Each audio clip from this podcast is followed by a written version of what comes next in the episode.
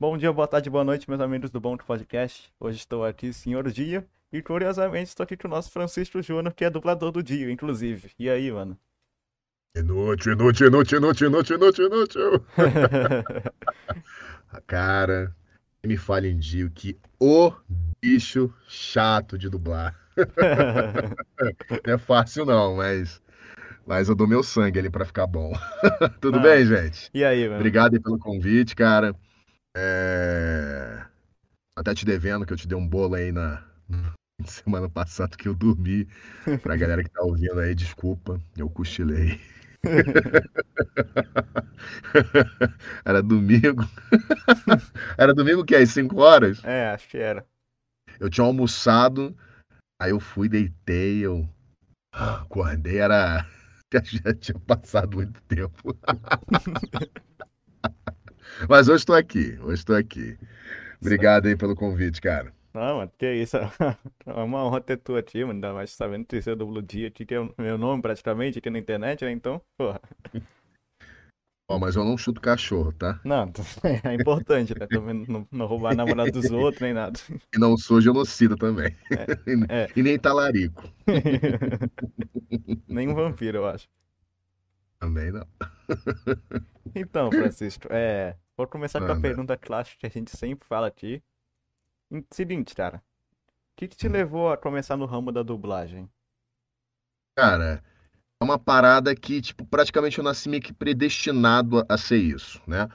É, tudo começou muito na infância, sem nem saber o que era dublagem. Eu sou daquela geração manchete e tal, sempre cresci vendo essas coisas, né? Eu sou de 86, então peguei uma, uma, uma, geração muito boa, assim. Vim de uma geração muito boa. Cresci vendo Tokusatsu, Jaspion, essas coisas. E meu pai, eu vou te falar que um dos responsáveis por isso foi meu pai. Porque meu pai sempre teve um ouvido muito bom para identificar vozes. Então, tipo, vamos supor que a gente estava vendo um filme, meu pai falava assim: Ih, olha o seu Madruga aí. Eu comecei a, a desenvolver um ouvido para isso já desde criança. Então eu reparava que às vezes a voz do, do Jaspion era a voz de não sei quem no filme lá da- do Cinema em Casa ou da Sessão da Tarde e tudo mais. Eu reparava nas vozes. E eu não tinha a menor ideia do que era dublagem.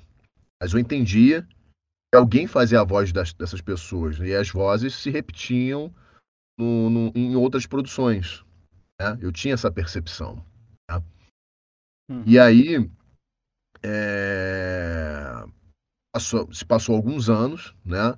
Ali no início dos anos 90, é, esse período aí que eu já estava deixando da infância, indo para pré-adolescência, a gente chega ali em 1994, 93 para 94, a época dos Cavaleiros do Zodíaco na Rede Manchete. Aquilo ali foi definitivo para para eu escolher essa profissão para mim e viver disso, porque eu lembro que eu via as vozes, eu olhava assim, cara, como que deve ser o Ceia, o dublador do Ceia indo comprar pão? Pô, me dá seis pães. Eu achava muito mágico o cara ter a voz de um personagem assim, tipo, ele na vida falar é a voz do cara. Eu falei, nossa, eu quero isso pra minha vida, né?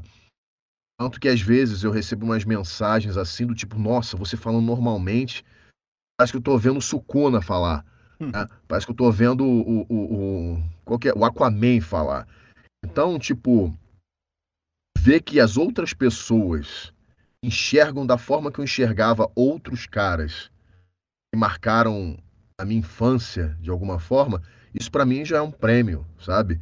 Então, eu costumo dizer que Cavaleiros do Zodíaco foi muito definitivo para eu escolher essa profissão. É, Eu sempre gostei disso, sempre fui um cara muito ligado à arte, né? Eu sempre fui um cara que gostei muito de atuação, sempre gostei dessas coisas de, de interpretar, até brincando, né? Porque eu lembro, eu pegava meus bonequinhos do Comandos em Ação que eu tinha na época, é, eu pegava os bonecos, aí ficava lutando, fazia história, aí cada um fazia com uma voz diferente. É, aí eu lembro que eu levava o boneco pro banheiro para brincar, enchia o balde d'água, fingia que tava rolando uma guerra, os caras estavam lutando na chuva. Era muito louco, a imaginação ia a mil. Uhum. E aí, é, eu sempre fui muito assim. E outra, eu, para quem não sabe, né, para quem não me acompanha muito nas redes sociais, eu sempre desenhei. Eu sempre fui um cara muito aficionado por desenhar. Sempre fui um cara que, até hoje, eu estudo muito a anatomia do corpo humano. É, eu acho lindo o corpo humano, eu sou praticamente apaixonado pelo corpo humano.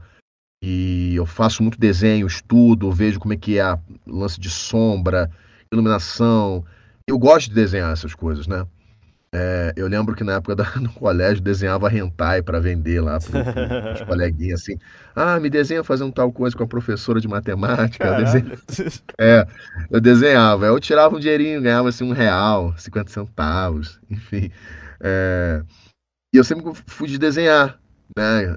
E, tipo, sempre fui um cara ligado exatamente a isso, a artes. E aí, com o tempo, fui fazendo teatro, fui fazendo televisão. Isso que eu tô resumindo bastante aqui para você, tá? É... Fiz televisão, fiz várias novelas na Globo, não papéis importantes, obviamente, mas fiz, fiz pequenas participações em algumas novelas da Globo. Eu lembro aqui que era, eu fiz Paraíso Tropical, eu fiz Pé na Jaca, cheguei a fazer umas pontas lá em Malhação, é, fiz algumas novelas na Record, né? Acho que o último trabalho que eu fiz, se eu não me engano, acho que eu cheguei a fazer até Mutantes, umas pontinhas nos Mutantes. Nada muito expressivo, mas cheguei a fazer. É... Só que aí eu conciliava isso, né? Fiz muita figuração, infinitas figurações. É... Nisso eu tentava conciliar com estudo, aquela coisa toda. Quase que eu tomei um outro rumo na vida, mas eu sempre tive a dublagem como objetivo, mas é, como não é um trabalho que é você não tem carteira assinada, não tem estabilidade, você é autônomo, é uma coisa que tipo quem é pai fica naquela dúvida, pô, quero que meu filho faça uma faculdade, aquela coisa toda, mas eu nunca quis fazer faculdade, nunca gostei dessas coisas. Eu sempre fui contrário a isso. Eu sempre fui um cara que, que visava outras coisas. É, eu lembro que era uma discussão até em casa, fato de eu não querer fazer faculdade. Minha mãe falava assim: pô, mas todo mundo quer, quer fazer uma faculdade, só você que não quer. Você não quer prestar, não sei o quê. Eu ficava, eu ficava com aquela pressão na cabeça, mas eu tinha convicto em mim que, pô, não, é isso que eu quero, é isso que eu quero, é isso que eu quero. É, tanto que hoje em dia, a minha mãe e meu pai são super orgulhosos, que eles viram que, tipo, caraca, realmente ele tem talento, e reconhecem e admiram o meu trabalho. Né? Eu não vejo isso como, como uma falta de incentivo. Eu tento entender o que, que os pais pensam, mas é uma coisa que é assim, que eu falo para as pessoas: você tem um sonho, você tem que correr atrás dele, você tem que chegar lá. Né? Independente dos obstáculos, porque isso para mim foi um obstáculo. Eu tive que mostrar que eu sou bom nisso, que eu quero fazer isso. Tive que me empenhar para mostrar e chegar lá. Né? Só para você ter uma ideia, eu quase fui sargento de carreira. Eu cheguei a estudar para ser militar do Exército, sargento de carreira, fazer escola de sargento das armas. Só que eu abri mão disso. E foi uma loucura. Foi bem uma época que a dublagem começou a dar certo. Já tinha já, tipo, já parando de fazer o teatro, né? Já estava já ingressando mais ali na dublagem. Já estava fazendo um curso com a Angela Bonatti, que foi minha professora. Angela Bonatti, que para quem não sabe, Angela Bonatti é a voz da maligna do He-Man, é a voz da Linda Carter, a primeira Mulher Maravilha. Foi com ela que, que eu tive meus primeiros passos na dublagem. Comecei no Rio de Janeiro, na Audiocorp, ali mais ou menos em 2007 para 2008. E eu lembro que depois de um ano e meio comecei a me firmar, de ter pelo menos uma hora por dia. E aí, quando foi para 2014, comecei a me aventurar por São Paulo, trabalhar em São Paulo e acabei gostando e estou morando em São Paulo desde então. Resumindo, a, a história é mais ou menos isso. Entendi, entendi. Caraca, mas já. Não, tipo, você falou que você quase entrou no exército aí, praticamente, né? Quase fui militar. Eu trabalhei em várias coisas, cara. Eu fui. Eu trabalhei em banco. Eu era aquele cara, eu posso ajudar, do Banco do Brasil. Uhum. Eu era um cara que eu posso ajudar, que eu ensinava as pessoas a mexer na máquina e tal, aquela coisa toda. Faturava até um dinheirinho por fora, que eu era muito gentil com as pessoas lá, com, com os coroinhas lá, com as idosas. Me dava um bombonzinho. Eu não gosto de chocolate, não gosto de doce, mas aí eu pegava, dava lá pro vigilantes. Cara, foi, acho que foi um dos melhores trabalhos assim que eu tive, foi na época que eu trabalhava no Banco do Brasil, em Copacabana, era muito legal. É, traba... Meu último trabalho, assim, que eu tive, era por conta da faculdade, né? Eu, eu, eu tinha, eu não gostava muito de trabalho, assim, eu era meio vagabundo, porque eu gostava de pegar onda, aquela coisa toda. Eu queria uma coisa que me desse dinheiro que não, que não me roubasse tanto tempo. Uhum. O que que eu achei? Estágio. Fazia estágio na faculdade. Então, tipo, eu tava sempre correndo atrás do estágio. Eu era aquele cara que, porra, não, qual é o estágio que é bom? Então vamos nesse. Mandava bem na entrevista, sempre fui muito articulado, assim, principalmente pra entrevista. Eu era enrolão pra cacete, mas eu era bom de lábia. Normalmente sempre me dava bem em entrevista. Mas na hora de trabalhar mesmo, só queria ficar coxambrando, assim, não queria, não queria, não queria trabalhar, não. Só queria ganhar o dinheiro e sair dali. É... Tanto que eu agradeço muito que o último trabalho que eu tive foi. Isso também é uma outra coisa que é, que é, que é bacana de falar. Eu- meu último estágio foi no Centro Integrado de Apuração Criminal, que era o que é um órgão ligado ao Ministério Público do Rio de Janeiro. Eu comecei como estagiário e eles gostaram muito do meu trabalho. E eu estava indo para analista de inquérito. Eu ia virar extraquadro. O que, que seria o extraquadro? O extraquadro é, é um cargo político, é por indicação, e você goza dos mesmos benefícios que um servidor público estabilizado, concursado, né? Seu nome vai lá para o Diário Oficial, você recebe todos os benefícios. Fora que ainda você ainda tem a carteira quente do Ministério Público. né? Tu pode dar, dar carteirada ainda. E aí, tipo, é, eu contava muito com o apoio de algumas pessoas lá dentro, né? O desembargador lá, que fazia amizade, com o meu chefe, que era, que era, que era muito parceiro. Eles sabiam desse meu trabalho, gostavam, achavam muito interessante. Eles me davam essa flexibilidade de eu ir lá. Ó, surgiu uma oportunidade, posso ir lá? Pô, vai lá fazer o seu estágio e tal. E tu volta, mas te- depois tem que pagar as horas. Várias vezes eu tinha que estar lá no Ministério Público, lá sozinho, até bater as horas, eu ia lá no ponto, pá, batia e, e, e ia embora. Fiz muito isso. E a galera me dava essa, graças a Deus, eu tinha essa flexibilidade. Porque eu pegava a grana do estágio, né? Eu usava para pagar minhas coisas, né? Pagar o meu curso, pagar tudo, né? Para poder conseguir ter, ter esse espaço. E o estágio era o quê? Quatro horinhas. Quatro horinhas no dia não me atrapalhava, entendeu? Eu conseguia é, mais ou menos mesclar os horários para poder ir lá no estúdio, me apresentar. Ó, vai rolar um horário, pode marcar um horário tal hora? Aí eu tinha que ir e tal. Eu meio que fazia toda a minha vida, era mais ou menos planejada, já focando na dublagem, entendeu? É, Eu consegui fazer isso. Porque até você conseguir o seu objetivo, você tem que ter alguma coisa que te apoie, sabe? E graças a Deus eu tinha um Ministério Público. E eu ia ter um cargo muito bom lá dentro. Ia ter um cargo muito bom lá dentro, porque era um trabalho que eu... É meio bad vibe, né? Porque você trabalhava com lance de investigação, então você via coisas assim que não eram tão, tão bacanas assim de se ver, né? Não vou entrar muito em detalhes, mas você via coisa ruim, sabe? Mas o clima, assim, lá era, era um trabalho meio investigativo. Eu não fazia trabalho de polícia, mas eu, eu passava, o analista de inquérito, ele pegava os dados mais importantes do inquérito policial, colocava no sistema, né? Eu trabalhava com lance lá mais com pessoas desaparecidas, né? Então pegava essas, essas informações e anexava lá no sistema deles lá. Tinha Uhum. até um lance lá que era um laudo necropapiloscópico. Tem umas coisas assim que é até, é até interessante. Isso aí eu quase segui carreira nisso. Só que eu falei, não, quero a dublagem. E aí deu certo, chegou uma hora que eu falei, gente, obrigado, mas vou ter que recusar a proposta de vocês. Era bem tentadora, mas, cara, eu tinha esse objetivo de chegar e ir pra, pra dublagem. E agradeço muito a galera do Ministério Público que, também me ajudou, né? Porque se o cara quisesse, não, não escolhe aí, ou você fica aqui ou tu vai pra lá. Se, se eu não tivesse essa flexibilidade, ia ser complicado, viu? Ia Entendi. ser bem complicado. Mas é interessante essas coisas, né? É, parece que é tudo muito o caminho, né? É, eu, eu, eu costumo falar que é muito a mão de Deus mesmo, né, cara? Que, que vê que era isso mesmo e vai só administrando a sua vida. Uma coisa que eu falo para as pessoas, né? Até se você não é tão religioso, isso vai de cada um, também não quero muito interferir nisso. Mas é uma coisa que minha mãe fala isso até hoje, que tipo, você tem um sonho, entrega nas mãos de Deus. Né? Não fica sofrendo com aquilo ali, porque se for da graça dele, se for pro seu bem, as coisas vão se culminar, vão, tipo, é, vão, vão seguir esse caminho. Você vai, se é para ser, vai ser, entende? Deixa com ele que, que não, tem, não tem perigo, vai dar certo em algum momento. E foi o que aconteceu comigo. Prova viva disso. Pô, bacana. Mas, claro, é claro que nada vem de mão beijada, é tudo muito ralado, é tudo muito, muito sofrido, né? Você tem que provar muita coisa, né? Mas, cara, estamos aí até hoje colhendo os frutos, graças a Deus. Uhum.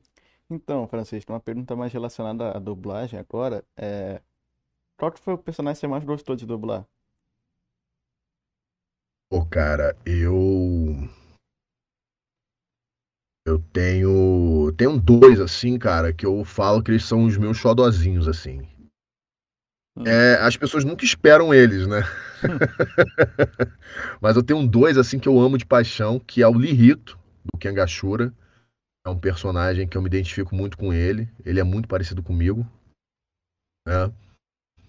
É, em termos de personalidade, o jeito dele de ser, eu me identifico muito com o Lirito sei se você conhece anime. Não, não. Anime de luta. É, eu não vejo muito anime diversificado assim, né? Eu vi poucos animes na minha vida, pra ser sincero, então não conheço isso daí não. Ah. Mas então, a galera deve, deve saber, então. É, tem o Lirito, do Kengashura, e o A, do Troll Hunter. Que é um troll.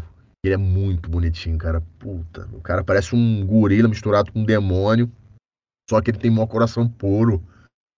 Hum. Cara, é eu lembro até no dia que eu fui fazer teste para ele, um presente que a Marlene Costa me deu. Eu tive a felicidade de passar no teste. Não imaginava que ele passou ele já já fiz ele durante muitos anos, né? E foi uma coisa assim, foi um puta de um presente. Foi um puta do presente e, e até há pouco tempo saiu um, um longa dele na Netflix, Troll Hunter, muito legal por sinal.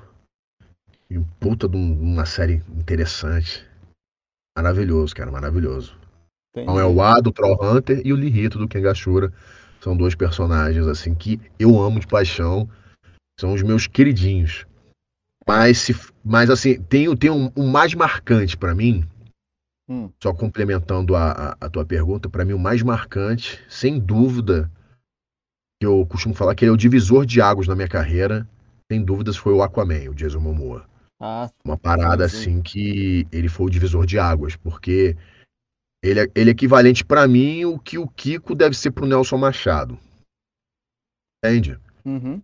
O Kiko deve ser pro Nelson Machado, assim como como o Shiryu é pro Elcio Sodré, é o é o é o Aquaman para mim, porque a minha carreira se divide muito antes do Aquaman e depois do Aquaman, porque o Aquaman me deu uma visibilidade absurda, daquelas assim do tipo, cara, quem é a pessoa que faz o Aquaman? E as pessoas, eu lembro que o meu Instagram tinha, vai, 700 pessoas. O nada tava com, foi crescendo, crescendo, tava com 5 mil. Caraca. Tipo, caraca, o que que é isso? Por conta do Aquaman. Então é, é uma coisa assim que, tipo, fiquei, meu Deus, o que que é isso, sabe? E, e, é, muito, é muito bacana. Tem gente que me chama de Aquaman, não sabe nem meu nome. Qual é Aquaman? Por exemplo, eu, eu pratico jiu-jitsu, gosto muito disso. E tem gente que lá no jiu-jitsu que me chama, qual é Aquaman? Bora! Falei, bora, bora, bora. E eu me chamo de Aquaman. Eu acho um barato isso, cara. Não, então, você tava falando mais cedo, né? Você, do pessoal levar a voz do personagem falando normalmente, assim, né? Então. Sim, né? sim. Né? É bem isso, cara. É bem isso. É bem isso. É bem legal. Então, cara, é. Agora que eu fiquei curioso também, né? Já que o Pedro, o Pedro lá da, da dublagem de Jojo veio aqui e tal, gente falou sobre como foi. Eu queria saber de você agora como é que foi dublar o Dio, cara. Cara, foi uma puta de uma surpresa porque o Pedro tinha me falado assim, ele não, não entrou muito em detalhes por conta do sigilo, né? Que uhum. geralmente o dublador, ou principalmente o diretor que está envolvido com uma obra tão grandiosa, tem todo um sigilo, tem toda uma estratégia de marketing, né? Tem, a gente conta com esse profissionalismo de ambas as partes. Então a gente não pode entrar tanto em detalhes, até mesmo um cara que vai, como o Pedrinho, que quis me indicar para fazer o deal, ele não podia entrar em detalhes. Ele falou: ó, te indiquei para um teste aí, é sample de voz. E uma, o sample, no caso, é uma amostra de voz. Uhum. Um cara aí muito legal. Um, você vai fazer um puta de um vilão um cara bem genocida, assim, um cara bem, bem escroto. Eu acho que você vai gostar de fazer. Aí eu falei, porra, que maneiro, cara. Aí ele não entrou muito em detalhe, não. e aí eu lembro que ele falou, ó, você passou, vou te falar o que que é. Você vai fazer o Dio Brando. Eu falei, o quê? Vou fazer o Dio? Não acredito. e tipo, ele falou assim, ó, se você puder, assista, né? eu quero que você faça. Ele me deu todas as diretrizes, ele me, ele, ele me, me disse por que tinha escolhido, né? porque ele tinha visto alguns trabalhos meus, ele achou que ia ser nessa pegada. E ele, cara, o Pedro ele foi muito cuidadoso em relação ao, ao Jojo, né? Ele é um cara que ele é praticamente um estudioso, especialista em Jojo, né? Que você pergunta tudo para ele, ele sabe. Uhum. Então, é, foi uma, cara, foi uma baita de uma surpresa. E foi uma puta de uma responsabilidade, porque assim, eu fui gravar é, e eu, cara, vou te falar que fiquei, fiquei bem surpreso porque eu esperava um hate muito grande em cima do meu trabalho com o Jojo. É, óbvio que hate sempre vai ter, independente de você fazer um bom trabalho ou não. É, sempre vai existir. Mas eu dei meu sangue para fazer o Dio. Né? Tentei pegar ao máximo todas as reações, tentar manter o mais próximo possível do original, tentar pegar aquelas nuances dele que é meio, é, meio afeminado, uma coisa assim, meio erando homossexual, mas um lance meio sedutor, sabe? Ele tem toda uma jogada de interpretação que é muito gostosa de fazer, para quem é ator é muito legal de fazer, de brincar com isso. Uhum. É... Aquele lance sádico e tal. E a gente fica sempre apreensivo, achando que não vai agradar o público. Eu sempre fico achando que o que eu tô fazendo tá uma merda. o melhor que eu tenha. Por mais que eu tenha me doado a isso, sempre acho que, que poderia ter me doado mais. Eu assisti tudo para poder fazer o mais próximo possível, né? E cara, é uma coisa assim que tipo eu comentário, ver o que a galera gostou, se identificou, achou bacana a, a, as adaptações, porque tem coisas assim que, tipo, não é culpa do Pedro, não é culpa minha, não sou eu que decido, não é ele que decide, mas tem tudo uma carta criativa que vem do cliente, no caso Netflix, que envolve direitos autorais, como nome de, de, de stands, ou nome de golpe, ou nome de personagem. Tem que mudar, né? Tem que mudar é, porque tem esse lance de direito tal, aquela coisa toda, mas é tudo muito pensado para tentar manter as características e, e, e tudo mais. É, então, tipo, eu esperava o pior. e ver a galera que curtiu, assim, né? Você que deve ser fã de Jojo, uhum. não sei se você gostou. Não, você curti gostou? Pra, curti dar essa dublagem lá no Dio, cara.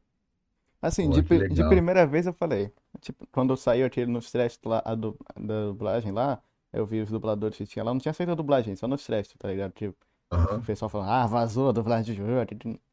Aí o pessoal, aí tipo, eu fui ver lá os dubladores, né? Eu fiquei surpresa, tipo, eu falei, caraca, não é o Guilherme Brito vai fazer o dia? Eu falei, deixa eu ver de como é que vai ser.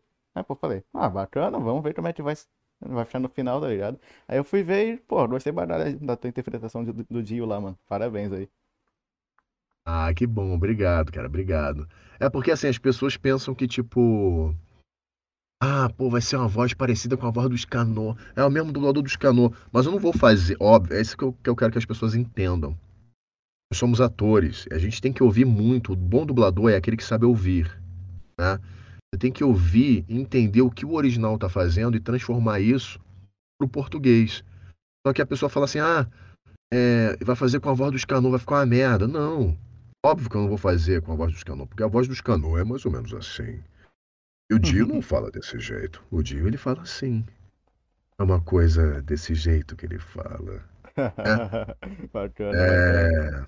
Então, tem uma sutileza, tem uma coisa diferente, são perso personagens diferentes, tem toda uma, uma leveza na hora de falar. E o, o Dio, ele fala com muita arrogância, mas ele é um cara que ele, ele não tem que fazer esforço para falar. Ele sabe que ele é o cara, ele é fodão, mas ele tem aquela coisa assim do tipo, ah, você tem certeza? Sabe, ele é todo debochado, ele é sádico, ele tem uma mistura de, de, de coisa. O Scanon não, o Scanon é fodão o tempo todo. Então, tipo, é, é o nosso trabalho de ator, é a gente analisar bem o personagem e seguir as características dele, né? E, e aí tem as pessoas que falam, ah, não, tá diferente do original, é, que não sei o que, não sei o que. Cara, eu faço em cima do original. Então, tipo, o que eu tô fazendo é o mais próximo daquilo ali. Né? É, tudo foi escolhido com muito cuidado. Tudo foi escolhido com muito cuidado. Mas, é como eu estava te falando, eu fiquei muito feliz porque a, a, a recepção em relação ao meu trabalho, não só o meu de outros colegas no, no, no, no Jojo, foi muito positivo. Foi muito positivo, porque eu esperava, tipo, as pessoas assim, caraca. Porque, assim, as pessoas estão acostumadas há muitos anos ouvindo as vozes originais. É que nem One Piece. É, One Piece está no ar há 20 anos. É, há 20 anos você ouvindo as vozes em japonês. Você vai ouvir em português, é óbvio que você vai dar uma estranhada. Mas aí as vozes estão muito próximas, você acaba acostumando. É igual o Jojo. As vozes estão muito próximas do original. Teve um cuidado muito grande na hora de fazer essa obra. Então foi feito de, de, de, de fã, pra, de fã de Jojo para fã de Jojo, igual One Piece. Fã de One Piece para de One Piece. Uhum. É isso. Mas eu fiquei muito feliz com a repercussão, cara, de verdade. Não esperava. Não esperava, de verdade. Não, então, é, teve o pessoal que não gostou, aí eu achei até engraçado, tá ligado? É, Aham. eu vi que vocês, você e o Pedro foram, foram sei discutindo um Pablito lá no Twitter, não sei se você lembra, cara. Ah, é um cara que, que, que se acha o maior jurista do Brasil, não é? Não, então, ele veio aqui no, no nosso podcast já, ele é um parceiro nosso aí, eu, eu fiquei tipo meio, porra, pra- precisa disso tudo, Não, Pablo, tá então, é que assim, é, não foi nem. Eu nem tretei com o cara, mas eu acho o seguinte: eu acho que toda crítica é válida, seja ela positiva ou negativa. Eu tô super acostumado com isso, Pedro também, sabe? Mas eu acho, do mesmo jeito que ele pediu respeito, aquela coisa toda, ele disse estar sendo constrangido, aquela coisa toda. É... Qual o nome desse rapazinho? É, assim, é, a gente chama ele de Pablito.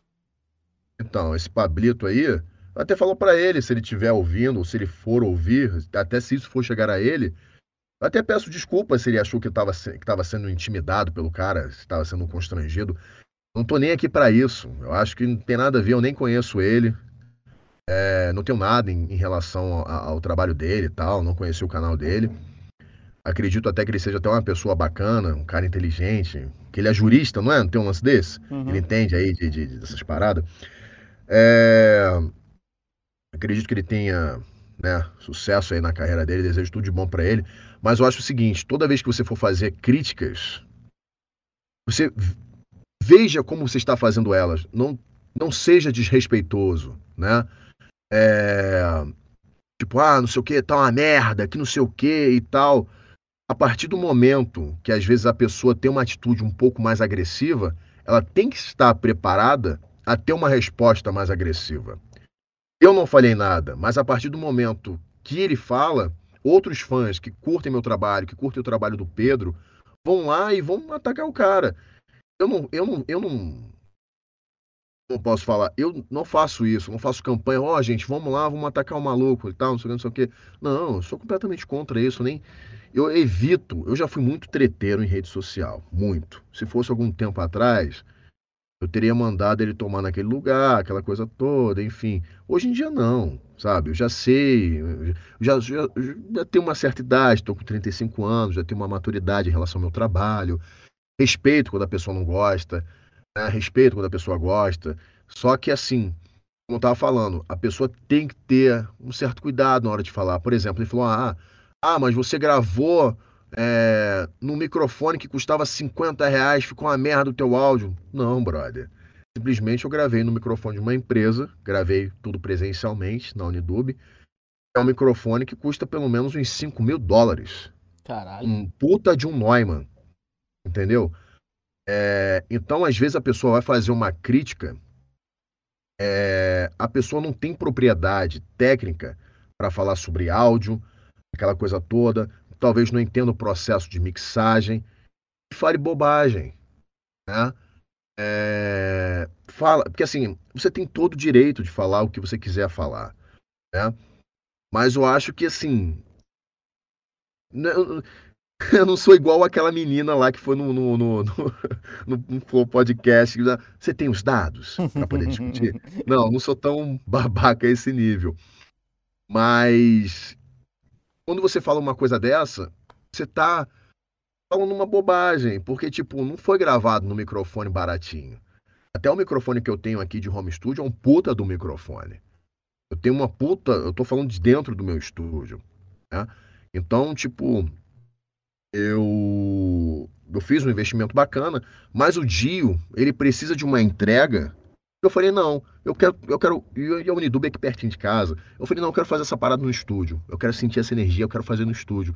E a Unidub é uma casa muito responsável, é uma casa que toma todos os cuidados em relação a, a distanciamento, aquela coisa toda. Tem todas as, as medidas sanitárias devidas para você é, trabalhar, né?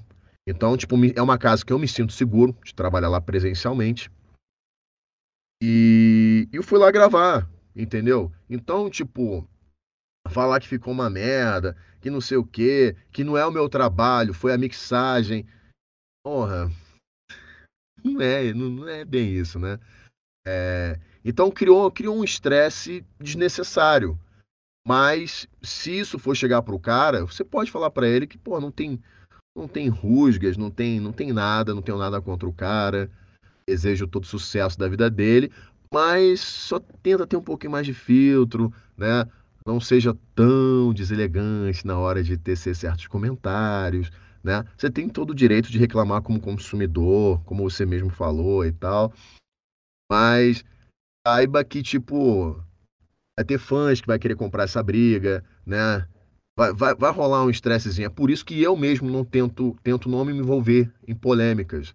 Querendo ou não, a minha cabeça, eu não eu me sinto um nada, sou uma pessoa normal. Mas eu tenho fã, eu, eu tenho. Eu, eu já tenho uma certa visibilidade, até por conta do meu canal, por conta do meu trabalho, que atinge várias pessoas. Né? Então, eu tenho que ter essa responsabilidade do que, que eu vou falar, o que, que eu vou é, me expressar em determinada rede social, porque isso tem consequências, né? Então eu tenho que ter esse filtro, né? Mas enfim, você tem o direito de fazer o que você quiser, as suas críticas são super bem-vindas, mas aquela filtrada para ficar maneiro, e tá tudo certo, isso já passou. Ó, Pablito, forte abraço para você, sucesso aí nos teus vídeos. E simbora. Qualquer dia, se tu quiser trocar uma ideia, tamo aí. Ah, pô, o é Pablito é, é um Espero que você chegue nele. gente boa, cara. Ele tem cara de ser, tem cara de ser. Até um cara que, porra, eu gostaria de trocar uma ideia com ele, não sobre dublagem, mas sobre sobre esse lance de, de, de direitos e tal. Eu acho interessante, porque eu também já estudei, né? estudei, tenho uma, uma pequena noçãozinha de direito, óbvio que não como ele, mas cheguei a estudar bastante, bastante coisa sobre direito. Pô, já pensou? Podia trazer vocês aqui no mesmo monte, tá ligado? Ia ser legal. É, só marcar, pô. Só marcar que vai ser maneiro, pô. Ver, Fala com ele aí, já que ele é teu brother. Fala uhum. com ele. Inclusive foi, foi ele que fez o novo layout das lives aqui que a gente tá usando no momento. Uhum. Não, mas o cara, o cara é gente boa, assim. Só que. Eu... Ah, tem cara, tem cara, mas aí é, é aquele negócio, né? Tipo, uma coisa que o Mauro Ramos fala é a mais pura verdade, né? É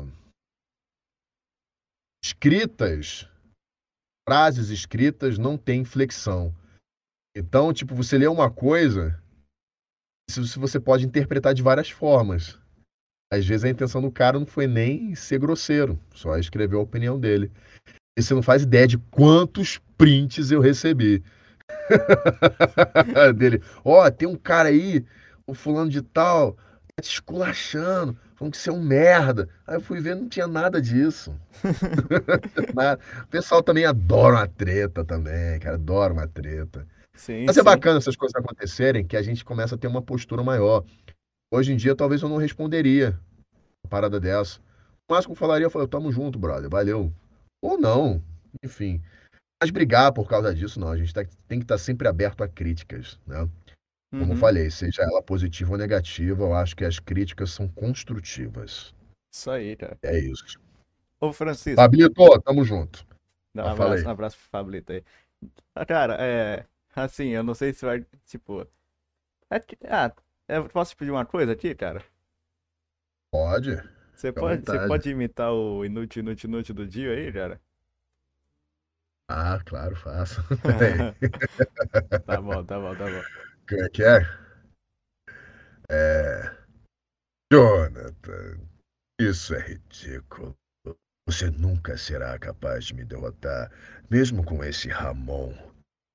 Isso é inútil, inútil, inútil, inútil, inútil, inútil, inútil, inútil, inútil! Meu Deus do céu, cara. É muita, é muita emoção pra mim aqui. Meu Deus. né? Ai, meu Deus do céu. Ele, quando o Dana de ficar falando inútil, minha Nossa Senhora. É, aí é complicado, imagino, né? Vou ter que tomar um fôlego e mandar. Inútil, inútil, inútil, inútil, inútil, inútil. E tem que sair inútil. É, no japonês é Não muda, pode né? sair. É, é, a dicção tem que estar em dia. Uhum. Você não pode falar é, inútil, ou então qualquer outra coisa macetada.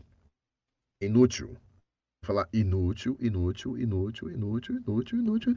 E tem que sair bonitinho. O japonês é mole falar mudar, mudar, mudar, mudar, mudar. Aí eu falo infinito, mudar, mudar, mudar, mudar. Acho que no inglês é, acho que é pior ainda. É Useless. useless. Uhum. Useless, useless. Nossa, não dá. Parabéns pro dublador americano, cara. Você consegue você, tipo, com a sua voz a versão só te falando muda, muda, mudar? Ai, deixa eu ver. Mudar, mudar, mudar, mudar, mudar, mudar, mudar, mudar, mudar. Tem que treinar. É porque eu, não- eu treinei mais o inútil, inútil, inútil, né? Uhum. O Entendi, inútil, entendi. inútil, inútil, me garanto. Mas o mudar eu teria que treinar. Porque eu perguntei o que, como é que ia ficar, né? Se ia ficar mudar, mudar, mudar. Até porque não tem muito sentido você mudar, mudar, mudar, porque mudar É é uma japonês, né? expressão japonesa que, que tem a ver com inútil, lixo, qualquer outra coisa assim. Uhum.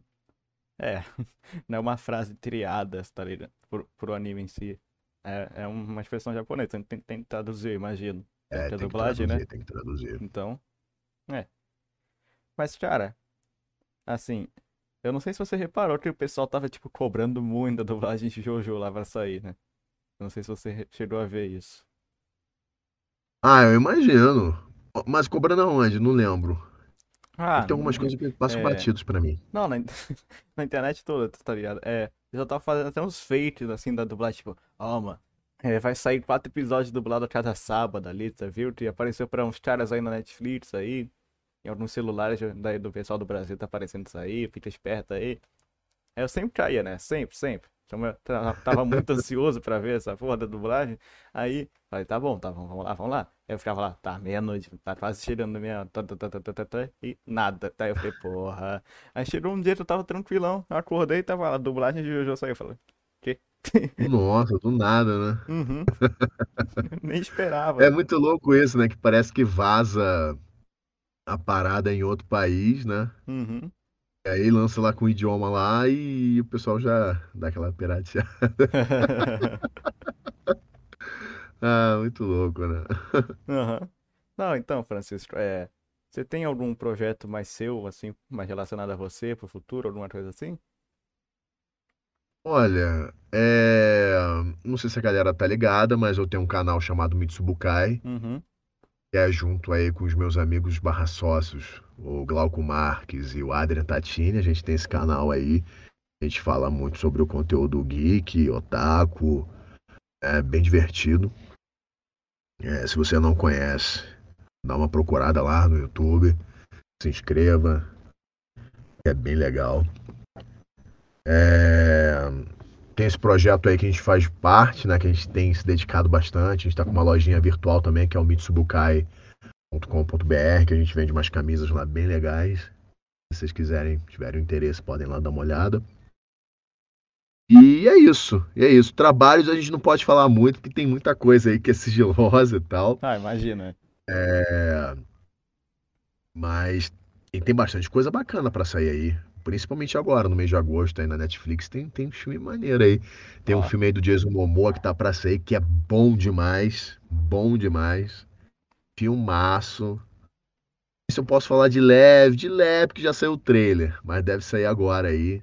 Uhum. Aí, agora, meados aí de agosto aí.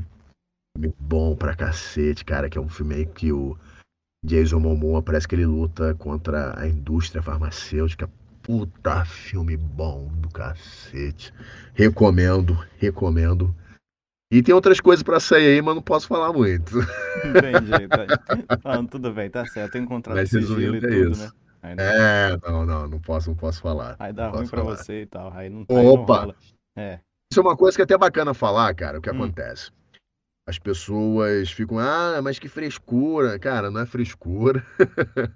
é, são normas, né? É, a gente assina contrato e nesses contratos tem essa regra, essa cláusula é muito rígida, né? E você pode pagar multa, isso sem contar que você pode perder até o personagem. Porque imagina, eu vou e, e vazo a informação que, por exemplo, do Jojo, que eu sou o Diobrando, eu vazo o elenco inteiro. Isso dá uma dor de cabeça para o estúdio, é, isso dá dor de cabeça para o cliente, que às vezes tem toda uma estratégia de marketing envolvida, aquele acordo comercial para lançar boneco, camisa, um monte de coisa. Uhum. E nisso tem toda uma estratégia, tem que ter um certo sigilo. Né? Por mais que isso seja uma coisa que não tem nada a ver com a gente, mas às vezes o, fa o fato de você falar uma coisa já meio que pode atrapalhar isso de certa forma. E aí, tipo, os portais começam a divulgar e aí quem paga o pato é a empresa. É a empresa que está dublando o produto, que não tem segurança, que não, não sabe trabalhar com sigilo, enfim. Então tem toda uma consequência que você pode acarretar se você falar sobre determinado trabalho e, e romper o sigilo. Então o, o sigilo é importante para isso. Então a gente pode se comprometer fortemente com isso, a gente pode se, se prejudicar fortemente. Então, se você gosta de mim, gosta do meu trabalho, não quer que minha voz continue firme e forte em alguns personagens, uhum. então não me peça para falar coisas que eu não posso. eu não vou falar.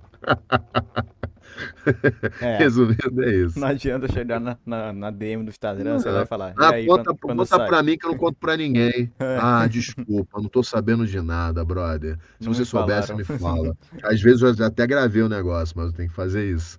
Não posso falar. Fiz que nem sei. Uhum. Ô, Francisco. Então, ah. cara, o que, que você acha de fã dublagem? Cara, fã dublagem eu acho interessante, é uma forma bacana da pessoa brincar. Eu fiz muito como treino. É, eu acho o seguinte. É, isso eu já vi até o Nelson Machado falando. É, uma fã dublagem, assim, que eu vejo que a galera faz só de anime. Anime uma fatia mínima do mercado. Vamos supor que o mercado de dublagem é uma pizza. Uhum. De, de, vai, de oito pedaços. Só que uma fatia, menos da metade dela, se a gente for analisar, é de anime. E a grande maioria se divide em filmes, séries, documentários, é, desenhos animados. E aí vem os animes. O anime, por mais que, que já tenha uma certa visibilidade, ele está começando a aparecer mais em rede de, de, de, de streaming, né? É uma coisa que ainda não é uma grande maioria. Ainda não é um, um mercado. Tipo, tô falando dentro da dublagem, tá? É óbvio que é um mercado fortíssimo o anime. Mas se a gente for ver em termos da dublagem, não tem tantos animes dublados assim comparados a séries americanas, a novelas mexicanas, a filmes de Hollywood para cinema, aquela coisa toda, ou como documentários diversos. Documentários toda, toda hora tem um. Uhum. Tem, tem, documentário da minhoca que vive no, no Himalaia e nego come com barbecue. Sabe? Uhum. Tem documentário disso. sabe? Então, se a gente for tentar fazer uma proporção, anime tem, tem pouquinho, assim. Tá começando a ter mais do que tinha antigamente. Mas ainda é uma fatia pequena do mercado. Então, uma coisa que eu vi o Nelson Machado falando sobre fã dublagem é que não dá para medir se o cara tem talento ou não só por dublagem anime. Você vê que o cara sabe dublar, se ele sabe dublar, é gente.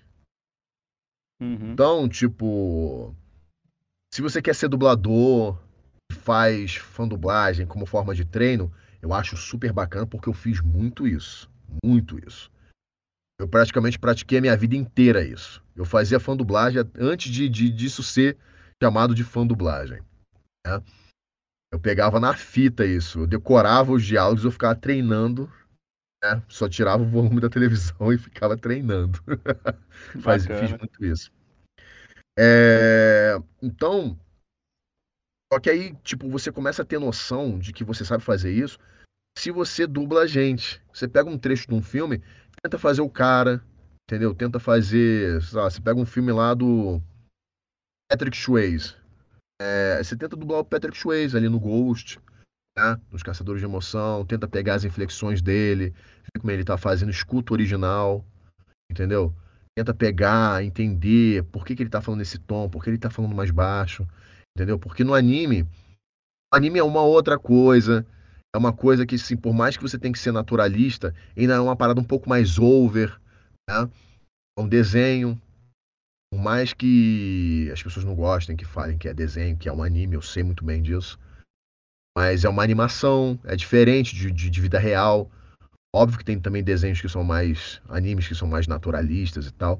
Mas se a gente for analisar no, no, no sentido profissional, acho bacana a galera começar a fazer fandub de, de coisas que realmente sejam do cotidiano. Pô, tenta fazer um. Pega um cara de, um, de uma série do Discovery, tenta fazer aquele cara da vida real, o cara que tá dando depoimento entendeu? Tenta deixar as inflexões mais naturais. É isso, eu fiz muito isso. Treinei muito isso. Anime fazia pouco, por incrível que pareça. Fazia assim, de alguma coisa que eu gostava, pegava uma ceninha. Eu lembro que eu tenho uma fandub, que eu preciso até achar ela. Se eu achar, eu até posto depois. Eu, eu fiz em cima do Camus de Aquário. Peguei aquela cena da, da luta final dele com o Yoga nas 12 casas. Ah, do Cavaleiro Zodíaco, né? Isso dos Cavaleiros do Zodíaco. Aí eu fiz o fiz a fandub em cima do Camus. Ficou bem legal, assim. Bacana. Mas eu fazia de tudo, assim, fandub de tudo. Tudo que você possa imaginar. Documentário, narração. Eu tenho uma, uma pá de coisa aqui na, na no computador, coisas bem antigas, assim. Uma voz fininha. eu molequinho, cara. Mas é isso, cara. Eu acho que a fandub é uma, é uma boa forma de treino mas só ficar fazendo anime não não é um bom treino. Uhum. É legal, mas não é um bom treino. Bom treino é você dublar gente. Entendi. Vida real, é isso. Entendi. Não, então, é, agora outra pergunta mais pro Jojo. É, você, você já conhecia Jojo antes e tal? Ah, já, já. Já tinha acompanhado tudo que saiu antigamente. Os ovas, uhum. aquelas paradas mais antigas, eu vi tudo assim que, que tinha tudo, tudo, tudo. Esses mais atuais eu vi há pouco tempo, assim. Mas já conheço o Jojo há muitos anos. Entendi. Joguei muito aquele joguinho do PlayStation 1. Ah, Joguei muito aquele é, jogo de luta lá. É, eu atirei lá em 8-bit, alguma coisa assim. Todo feito de pixel art. O que eu não entendi? Aquele, entendi. Lá, aquele lá todo feito de pixel art, assim. Todo 8-bit. É, em 2D. Uhum. É. Joguei muito. Sei, isso. sei qual é. Street Fighter. Aham. Uhum. Joguei muito. Maravilhoso aquilo. Sim, sim. Então, já conhecia. É, aí você, você falou que você ficou tipo, caraca, eu vou dublar o Dio Brando aqui. Então... É, Uma puta surpresa. Não, imagina. Ainda, ainda mais o. Mas como é que. É? O Pedro, o Pedro só chegou e falou: você vai dublar o Dio Brando ali, foi isso? É. Ele. Olá, eu sou o Pedrinho. Francisco. você vai dublar o Dio Brando. Ele é um genocida. Eu acho que você vai gostar muito de fazer ele.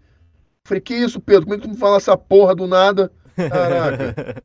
Tá doido, cara? Vou fazer o dia, você tá maluco? Como é que tu me fala assim? É que eu não podia falar por conta do sigilo profissional. Mas você foi escolhido.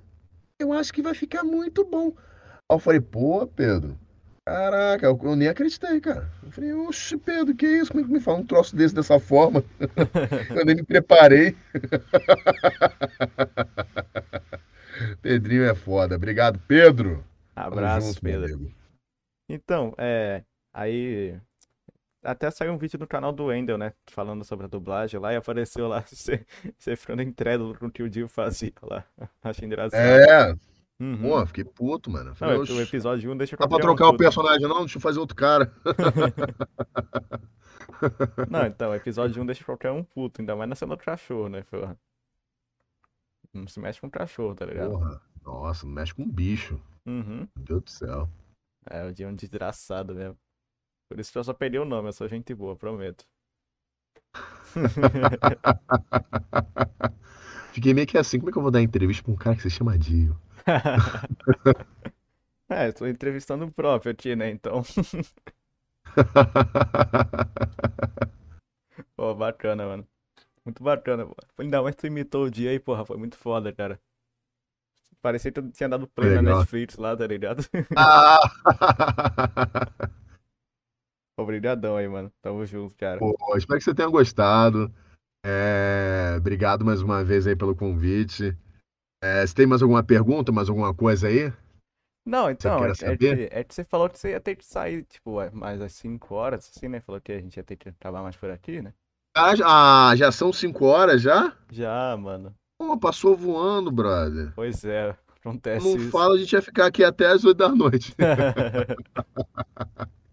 Poxa, cara, caraca, eu não sabia, já são quase oito e dez já. Não, é Caraca, 8 e 10. cinco e dez. Pô, É, eu fiquei com, com oito horas na cabeça. Ah, cara, que maneiro, cara. Poxa, obrigado aí pelo convite. Pô, Ó, mano, foi eu um prazer. agradeço, mano. Espero que a gente possa fazer mais alguns aí mais à frente. Uhum. É, todo sucesso do mundo pra você. E, cara, obrigado. Obrigado aí pelo carinho comigo, não só comigo, mas pelo meu trabalho. Tamo junto, Obrigado cara. mesmo, cara. Foi, foi bem divertido o bate-papo, cara. Bem É. divertido. Valeu, mano. Então, eu queria agradecer ao Pixel também, do Rabicho Sócio, que me ajudou a falar com o Francisco aqui. Você já foi lá, Opa! inclusive, lá, né? Com o pessoal do Mitsubishi. Sim, sim, sim. Foi bem legal, foi bem legal. É. Forte abraço pra vocês aí. Então é isso aí, gente. Um abraço pra todo mundo que ficou até o final aqui. Um abraço enorme pro Francisco que aceitou nosso humilde convite aqui. Tamo junto, cara. Opa, muito obrigado. Valeu, gente. Bom fim de semana pra vocês aí. E vamos que vamos. Então é isso aí, gente. Muito obrigado por ter assistido até o final. Entre no nosso servidor de Discord. E um abraço pra todos vocês. Um bom dia pra vocês. É isso. Valeu! Abraço.